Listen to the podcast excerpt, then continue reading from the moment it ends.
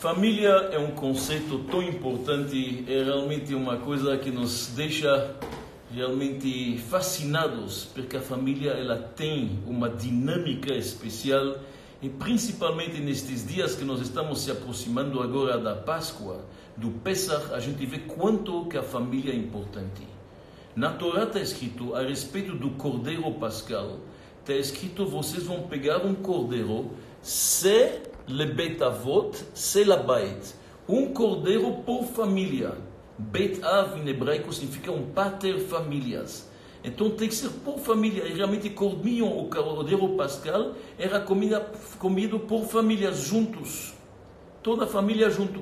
Se a família é pequena, se juntava duas famílias, exatamente como nós fazemos agora no Seder, na ceia de Pesach. Exatamente a mesma coisa, porque a família é muito importante. Quantas vezes não volta a palavra lemishpechotechem, de acordo com as vossas famílias na Torá? Isto é uma palavra-chave, e principalmente na festa de Pesach.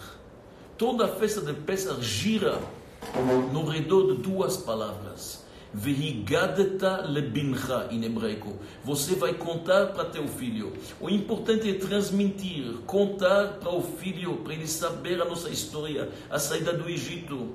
Isto que é importante. Quatro filhos diferentes. Os filhos questionam na noite de Pesach. Tem que saber como foi, me conta e assim diante. Tudo o que fazemos nesta noite para dar continuidade à família, para os filhos saberem a nossa história. Então, isto é família. É a mesma coisa da festa de Purim, que nós tivemos pouco tempo atrás. Quando Mordecai e Esther escreveram o rolo de Esther, aquela Megillah que a gente lê, faz parte dos 24 livros da Bíblia do Tanakh, que está escrito? Purim é festejado, Mishpacha ou Mishpacha, Medina ou Medina. Em cada país, por família. Sempre importante a família estar junto. Então, a família no judaísmo é algo essencial, algo básico.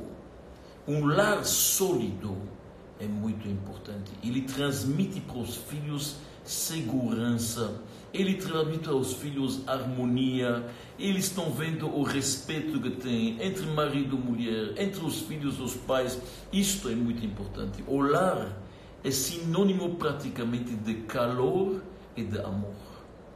E quando estou me referindo a amor, não é amor que é aquele que ama o peixe, como falamos, que ama a si mesmo, mas amor para dar para o outro. Isto é família. A família uma coisa importantíssima no judaísmo e realmente isto que permite o núcleo familiar para garantir a continuidade do povo.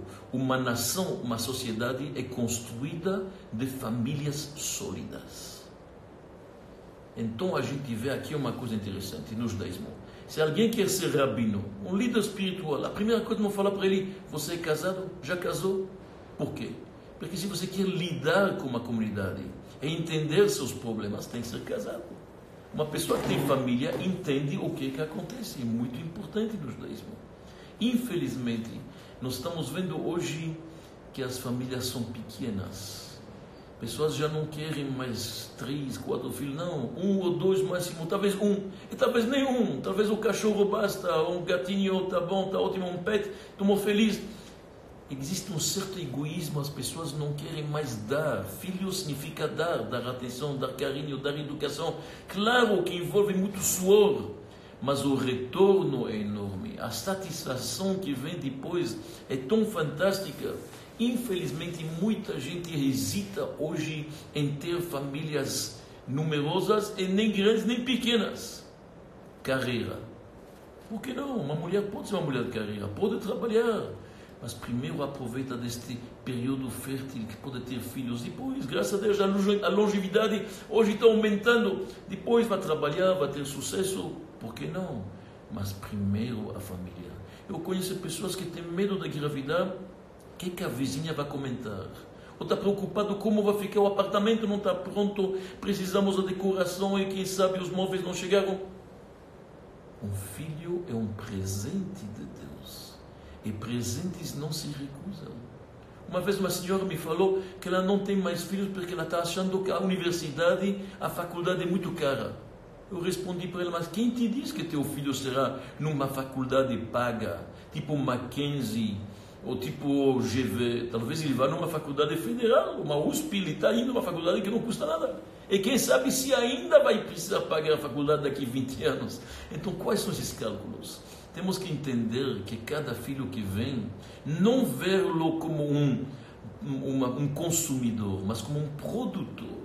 Cada filho que vem pode ser um produtor, pode ser um Einstein, pode ser um Mozart, pode ser um Rabi Akiva. A gente não sabe. Então é importante ter famílias. Isto é a continuidade. A gente sabe que no judaísmo a família é essencial. Nós temos uma bênção no judaísmo, nós temos muitas bênçãos. Temos bênçãos para alimentos, temos bênçãos matinais que a gente agradece a Deus por ter a visão, que a gente pode andar, que tem saúde. Várias bênçãos, agradecemos depois de comer. Tem uma bênção, Baruch Atah Hashem, abençoado e bendito seja você, Deus, Rei do Universo. E a termina Yotzer Adam, que você criou o homem. Interessante, esta bênção quando deveria ser falada? Esta bênção deveria ser falada normalmente no nascimento. Ou no momento que se vai dar um nome para a criança, ou a circuncisão. Sabe quando fazemos esta bênção? Abaixo do casamento. Quando estão casando abaixo do palio, na roupa, este é o momento de agradecer a Deus que lhe criou. Por quê? Porque o homem não é completo enquanto que não tem família muito importante ele completar, chegar a ter um filho, um filho, chegar a ter uma esposa, o núcleo familiar. Hoje, muitas vezes, nos encontramos com um casal, tem uma discussão, não se dão bem. Pode acontecer, tem momentos de mais entendimento e pode haver um desentendimento. A pergunta é como se age no desentendimento. Se você entendeu o que é uma união sagrada, que é importante, você vai lutar para estudar continuidade mas muitas vezes nós vemos a primeira discussão, ele pega uma linha dele, vou no flete. Ou ela fala, vou na minha mãe. Isto não é judaísmo. A gente luta para se entender. É um desafio. Tem que superar as diferenças. Tem que chegar ao denominador comum. Isto que é importante. Nossos sábios comparam o casamento à fenda do Mar Vermelho. Quando Deus fendeu o Mar Vermelho, foi um segundo. Porém, para ficar fendido e as águas ficarem erguidas como uma parede, está escrito lá que Deus soprou um vento, um vento que veio do leste todo o tempo, para as águas ficarem de pé. A mesma coisa, casar é fácil. Manter o casamento, isto é o grande desafio. A família unida, isto é o desafio. E para isto precisa soprar muito esforço muito investimento, mas vale a pena, porque a família é a garantia da segurança de filhos, netos e de todo mundo. Então, meus amigos, vamos se esforçar de entender mais este assunto da família. Para se entender bem o casal, o rei Salomão diz uma coisa interessante. Olha aqui com o rei Salomão, o mais sábio dos homens, nós temos que aprender da sabedoria dele. O homem inteligente aprende da experiência do outro. O homem menos inteligente vai ter que aprender sozinho. O rei Salomão diz o seguinte: que o coração ele funciona como ele reverbera o que ele recebe. É recíproco. Olha o, o versículo que diz o rei Salomão: Kamaim hapanim lapanim, assim como na água quando você olha, você vai ter uma, uma vai reverter, você vai ver expressar teu rosto. Quer dizer, a água, na verdade, reflete teu rosto. Kamaim apanim lapanim. Ken lev ha'adam la'adam. Assim funciona o coração de um com o outro. Quer dizer, o que, que você dá, você vai receber. E reflete. Na água você está se vendo, você se olha lá se vê. A mesma coisa. Um coração que dá amor, vai receber amor. Um coração que dá, na verdade, rigor, vai receber rigor. Você é inflexível, você é inflexível com você. Quer dizer, o coração funciona, ele reverbera o que, que ele recebe. E a pergunta que faz aos comentários, por que que o rei Salomão escolheu justamente um exemplo de um espelho de água? Podia ter escolhido espelhos normais, como nós temos nas nossas casas. Um espelho normal. Tinha dentro do templo já espelhos. Espelhos existem milhares de anos onde que tem uma camada de prata atrás, e você se olha, você se vê. Por que, que ele escolheu justamente aquele que está se olhando na água e a água reflete o rosto? Explica o grande mestre de Kotsk. Para se olhar no espelho normal, a pessoa está de pé, ele está erguido, ele está, na verdade, olhando assim, ele está de pé erguido. Para se olhar na água, precisa se agachar. A pessoa tem que se abaixar e olhar na água. E isto, este movimento de se agachar, é na verdade a humildade. No relacionamento precisa humildade. Quando a pessoa é demais vaidoso fica de pé erguido, isto atrapalha o relacionamento. A boa comunicação vem junto com humildade. Isto é uma grande receita em todo relacionamento. Em qualquer comunicação, isto é válido. Então, o mais importante na família é formar um time, um time unido em todas as situações. Seja elas da alegria, da euforia, seja elas da adversidades, ou que seja, o importante estão juntos. Isto é muito importante numa época que a gente sabe que o núcleo familiar está sendo muito açoitado. Infelizmente, as estatísticas de hoje dizem o que, que quebra a unidade dos casais não é mais como antigamente a morte de um cônjuge, mas são os divórcios. Muitos divórcios. Então, uma luta hoje para manter a união familiar. Quando estou me referindo a famílias, e quando estou falando uma palestra de família, não estou me referindo apenas, apenas marido e mulher, não. Pode ser dois irmãos que se dão bem, pode ser com primos, filhos com os pais, pais com os filhos, relacionamento familiar entre pessoas que vêm do mesmo laço sanguíneo, que estão, na verdade, parte do mesmo tronco. Isto é importante. O mais importante é compartilhar. Família significa compartilhar um com outros. Irmãos, não vamos repetir o, o erro de Caim e Abel, que infelizmente trouxeram tanta destruição para o mundo. Os exemplos de bons irmãos é Moisés e Arão. Em hebraico, Moshe e Arão. Moisés era mais jovem que Arão, assim nos diz a Torá, mas esses dois irmãos se davam magnífico. E Moisés, quando Deus propôs para ele ser o líder máximo do judaísmo, ir para o Egito retirar o povo lá da escravidão, Moisés recusa, muitas vezes. Demorou um tempo para Deus convencê-lo. Por que, que Moisés recusa? Porque ele tem um irmão mais velho. Ele falou: Esse irmão meu, que está lá no Egito ainda, Arão. Não esqueça que Moisés saiu do palácio, saiu do Egito. E aliás, quando Moisés já era um adulto, a Torá nos diz ele saiu para seus irmãos, apesar que ele passou décadas no palácio, nunca esqueceu quem são seus irmãos. Isto que é importante, jamais esquecer quem são os irmãos. Então Moisés recusa. Ele fala: Eu tenho um irmão mais velho.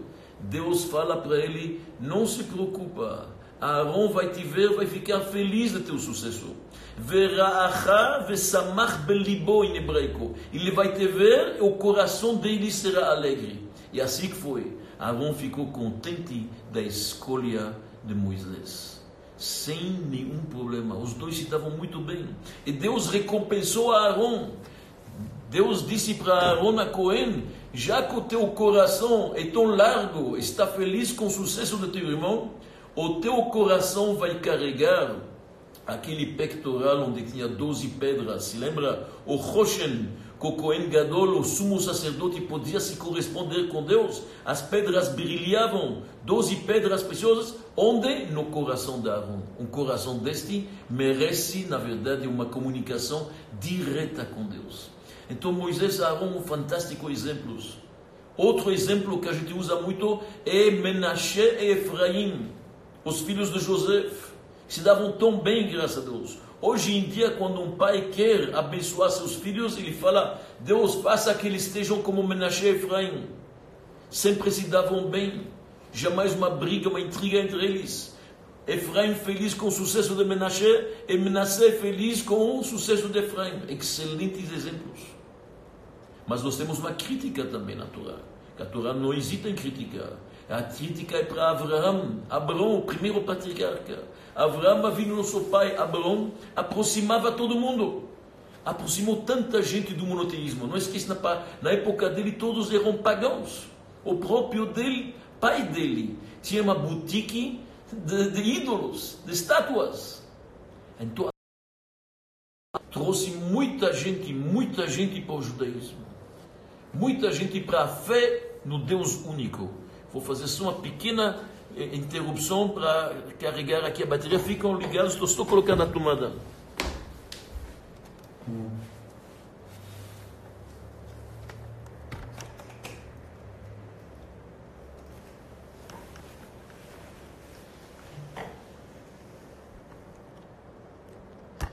Então, Abraão, a Torá critica ele, que ele aproximou tanta gente, mas ele não aproximou bastante seu sobrinho Lot. Lot saiu da casa dele e foi para Sodoma, para Sodoma e Gomorra, uma cidade infelizmente corrupta. Então nossos sábios dizem, olha Abraão, você aproximou tanta gente e teu sobrinho não podia aproximar mais. Daqui a gente vê quanta atenção tem que dar para a família, que é importantíssimo irmãos se darem bem, filhos com pai, máximo de respeito. Não vamos esquecer o mandamento, entre os dez mandamentos, de honrar pai e mãe. Isto é muito importante, faz parte. Hoje em dia, muitas vezes a gente vê filhos que não têm respeito para o pai, falam grosso, não obedecem, não escutam coisas terríveis. Respeito para os pais é muito importante. É o contrário também os pais se preocuparem com os filhos, não ignorá-los ou se preocupar com, com o futuro deles. Isso tudo faz parte da família. Muitas vezes os pais não detectam com os filhos, eles têm uma espiritualidade, filhos são puros, eles querem coisas muito importantes. Você não pode ignorar o idealismo do teu filho. Filhos querem, na verdade, uma uma coisa mais elevada, eles estão procurando um exemplo. Nós temos um nós temos uma história na Bíblia muito interessante. Nós temos uma história com Samuel, o profeta. A mãe levou ele quando era pequeno ainda no santuário e deixou ele na mão do sumo sacerdote que se chamava Eli. E Deus chama Samuel à noite. Chama ele Shmuel, Shmuel. Ele acorda, ele fala a palavra-chave que tem que falar, que é estou aqui, estou presente, hineni, estou disposto. Ele não está entendendo. Ele corre para Eli, ele fala, não, vai dormir, não, não, não é importante. A segunda vez, ele escuta uma voz, vai para Eli, ele fala, não, pode voltar, pode dormir. Finalmente, na terceira, muitas vezes nós, os pais, também, a gente não percebe, a gente subestima a espiritualidade dos nossos filhos. Nossos filhos têm uma conexão forte com Deus, querem escutar, querem aprender judaísmo. Então, não é apenas uma questão de respeito de filhos para pais, mas também o contrário. Teu filho está querendo mais, não manda ele dormir, não fala para ele importante, não, não diminui ele, isso é importante.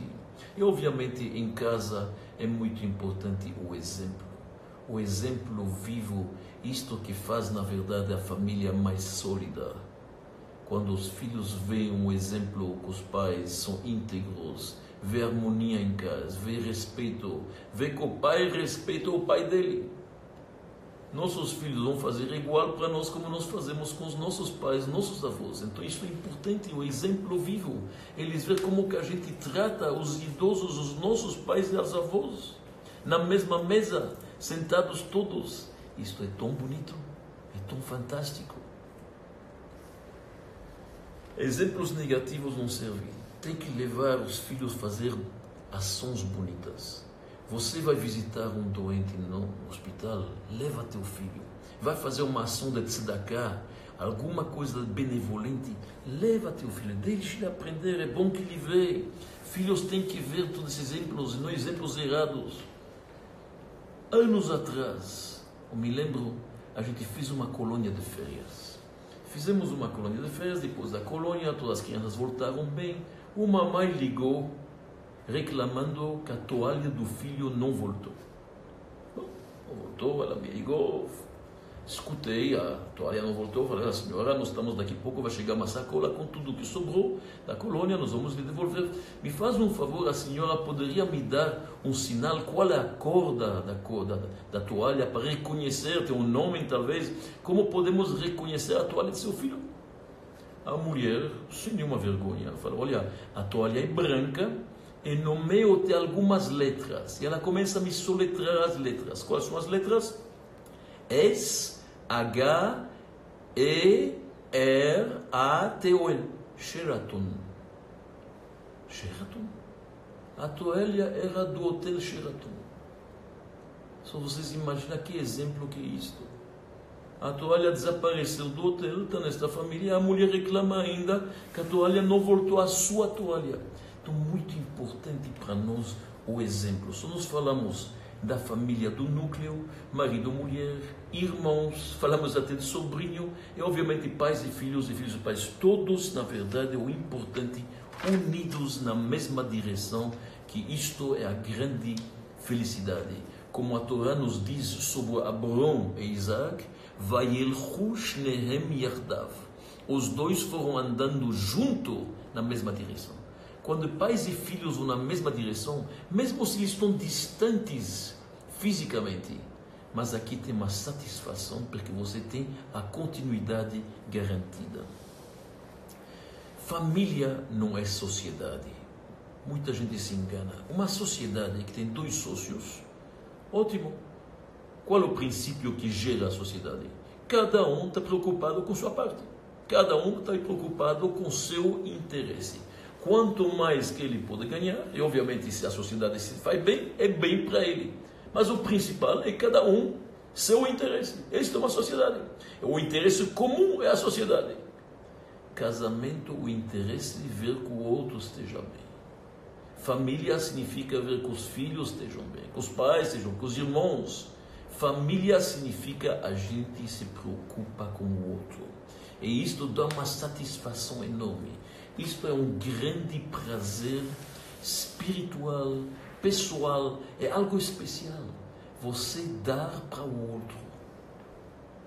O grande exemplo que tem disto é o seguinte: dizem que tinha uma pessoa que ele sonhou muito, ele, ele, ele fez questão, ele queria absolutamente que saber como fica lá no paraíso. Ele queria saber como fica o assunto no paraíso e como que está no inferno. Então ele de tanto pedir, tanto pedir, um dia no sonho resolveram que vão mostrar para ele o que, que é o paraíso e o que, que é, na verdade, o inferno. Ele está sonhando, ele está vendo que ele está subindo lá, e um anjo recebe ele, e um anjo fala para ele: Você quer ver primeiro o inferno ou o paraíso? Fala, vamos começar com o inferno.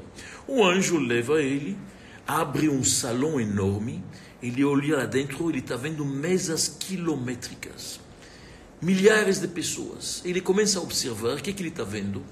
Muita gente está sentado, tem comida na mesa, muita comida, não falta nada, do bom e do melhor e ninguém está comendo.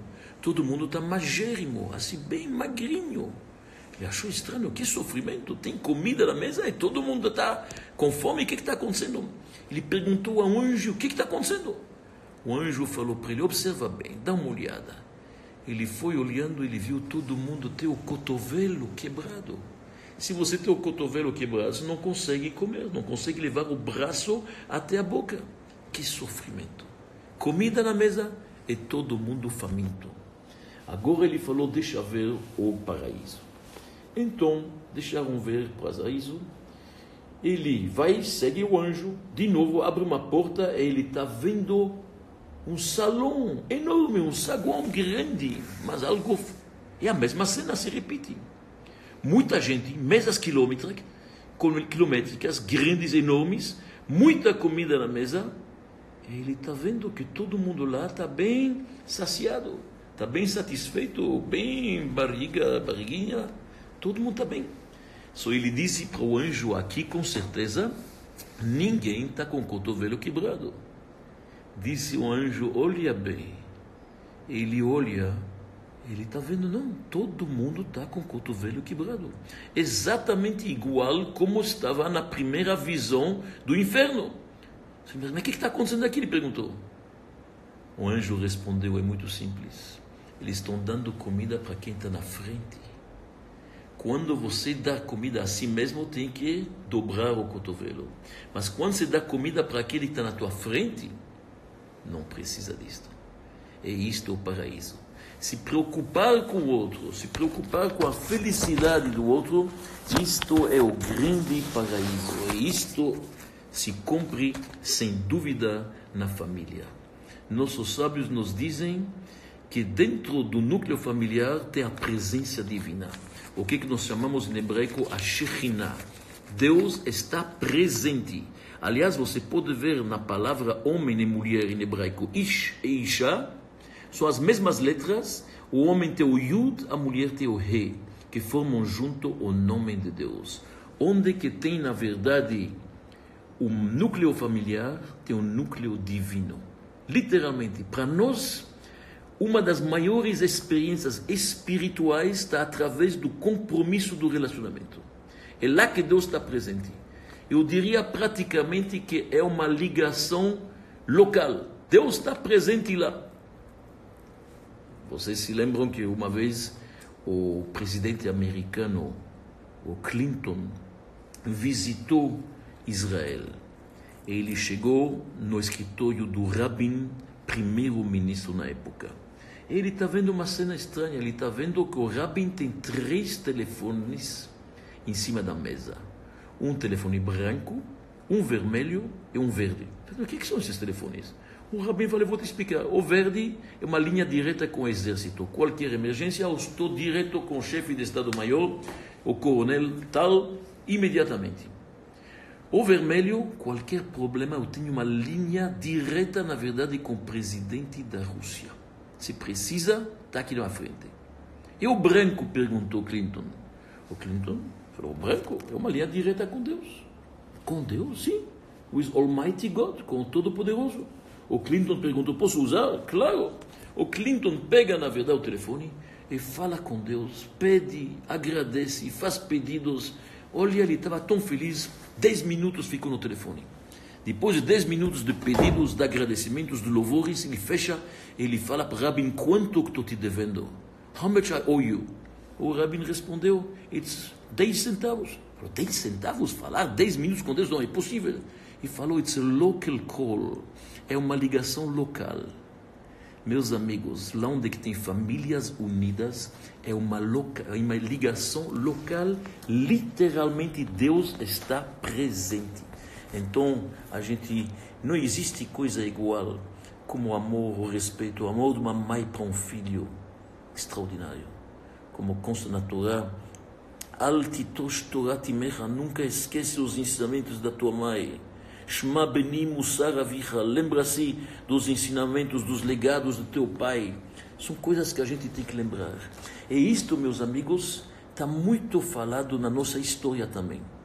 Já que falamos sobre o conflito que teve entre a Grécia, os helenistas e os macabeus na época de Hanukkah, vamos lembrar mais uma diferença grande. Na Grécia antiga, o conceito da família não existia. O mais importante era a rua, o lugar público, os debates, o Senado. Quem inventou tudo isto são eles. Os teatros, a vida familiar era muito promíscua, infelizmente, muito promíscua. Então não havia respeito, não sabia quem o pai, quem a mãe, era muito complicado. E isto fez uma grande, grande diferença com o judaísmo. No judaísmo a gente sabe Mordecai, Ben Shimi, Ben Kish, sabe o filho, o pai, quem é. Todo mundo a gente sabe quem é o nome do pai, do avô, do bisavô. Olha a coisa interessante, em hebraico a palavra promiscuidade é, se chama zima, são as mesmas letras que mise. Quem é? Quem é o pai? Não se sabe. Na Grécia era assim. A rua é o principal, família não é importante, relacionamento saudável, respeito não é.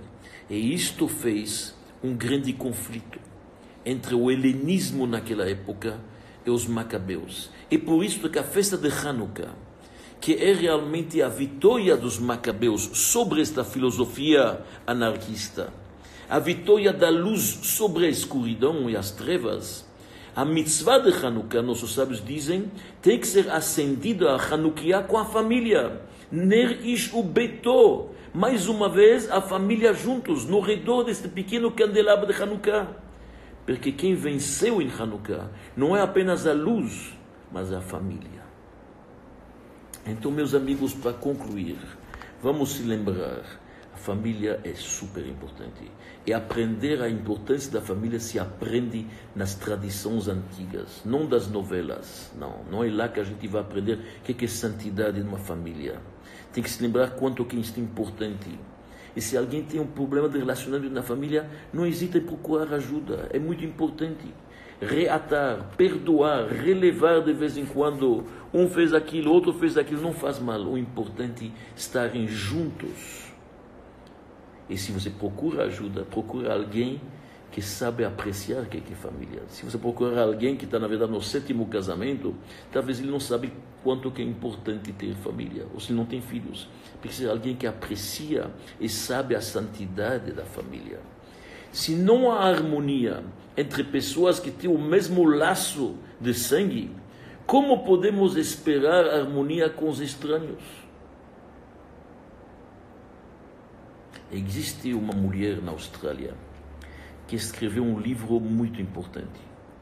Esta mulher se chama Bronnie Ware. Ela é uma enfermeira que fica trabalhando na UTI com casos e pacientes terminais. Ela escreveu um livro que se chama The Five Top Regrets of the Dying. O que que as pessoas morrendo, moribundos, estão na verdade se arrependendo mais? E lá ela fala, as pessoas se arrependem, que não tiveram mais amigos na vida, que não conseguiram se expressar todos os seus sentimentos, uma série de coisas. É uma das coisas que as pessoas mais se arrependem, é de não ter, ter dado mais tempo para a família. Mais tempo, mais atenção, mais carinho para a família. Ainda não encontrei alguém que na velhice me diz, Pena que eu não dei mais tempo para meu negócio. Ah, estou arrependido que eu não coloquei mais tempo na minha fábrica, no meu consultório. Ainda não encontrei. Mas já encontrei pessoas que me dizem: pena que eu não dei mais atenção para meus filhos e netos, para minha esposa, para meus irmãos, para meus sobrinhos, para meus parentes. Isto sim. Então é importante lembrar-se isto agora, e não de uma hora tardia. E lembrar-se que mesmo que estamos avançando muito em tecnologia, e a tecnologia hoje realmente nos permite fazer uma série de coisas, como estou falando para vocês, apesar que estou em casa e dando uma aula para muita gente ao mesmo tempo. Mas a tecnologia não se sobrepõe sobre a família e não anula a família. Presta atenção uma coisa interessante.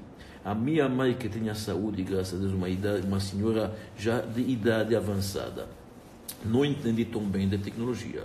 Demorou muito até ela entender como funciona um celular, estava procurando onde está o fio que está conectado. Agora imagina o WhatsApp, imagina Instagram. Mas quando nós estamos sentados na mesa de Shabbat e tem lá quatro gerações, a minha mãe, meus filhos e meus netos, e quando estamos fazendo o Kiddush do Shabbat, e todos apreciam, e todos falam o mesmo Amém o denominador comum da família se sobrepõe ao uso da tecnologia ou ao conhecimento da tecnologia da ciência. Porque isto é um ingrediente eterno, ele fica para sempre. E nossa tarefa é de eternizá-lo ao máximo. Como diz o rei David, uma coisa muito interessante. O rei David diz nos seus salmos, em hebraico, Lechubanim Shimuli, Vão, meus filhos, me escutam. Yirat Hashem alametchem. Eu vou lhe ensinar como temer a Deus. Então pergunta o famoso comentarista, o Alshir, Lechubanim, vão meus filhos, eu vou lhe ensinar, venham meus filhos. Venham meus filhos, Boubanim. Em hebraico está escrito Lechubanim, vão meus filhos, eu vou lhe ensinar. Mas a resposta é o seguinte: o grande desafio é não ter filhos educados e comportados quando estou em casa. O grande desafio, mesmo que eles saem da casa do pai e viajam e estão em outros lugares, eles vão continuar com os mesmos princípios familiares, com os mesmos valores que aprenderam. Por isso diz o rei Davi dos Salmos: Lechubanim, vão meus filhos, e o temor a Deus lhe acompanhará. Lechubanim, shimuli, vocês vão e continuam a me escutar e a me respeitar. A família é a base, é na verdade a pedra angular que permite a continuidade e uma satisfação enorme neste mundo físico. Que todos tenham famílias sólidas e que possamos todos ter tempos melhores. Amém.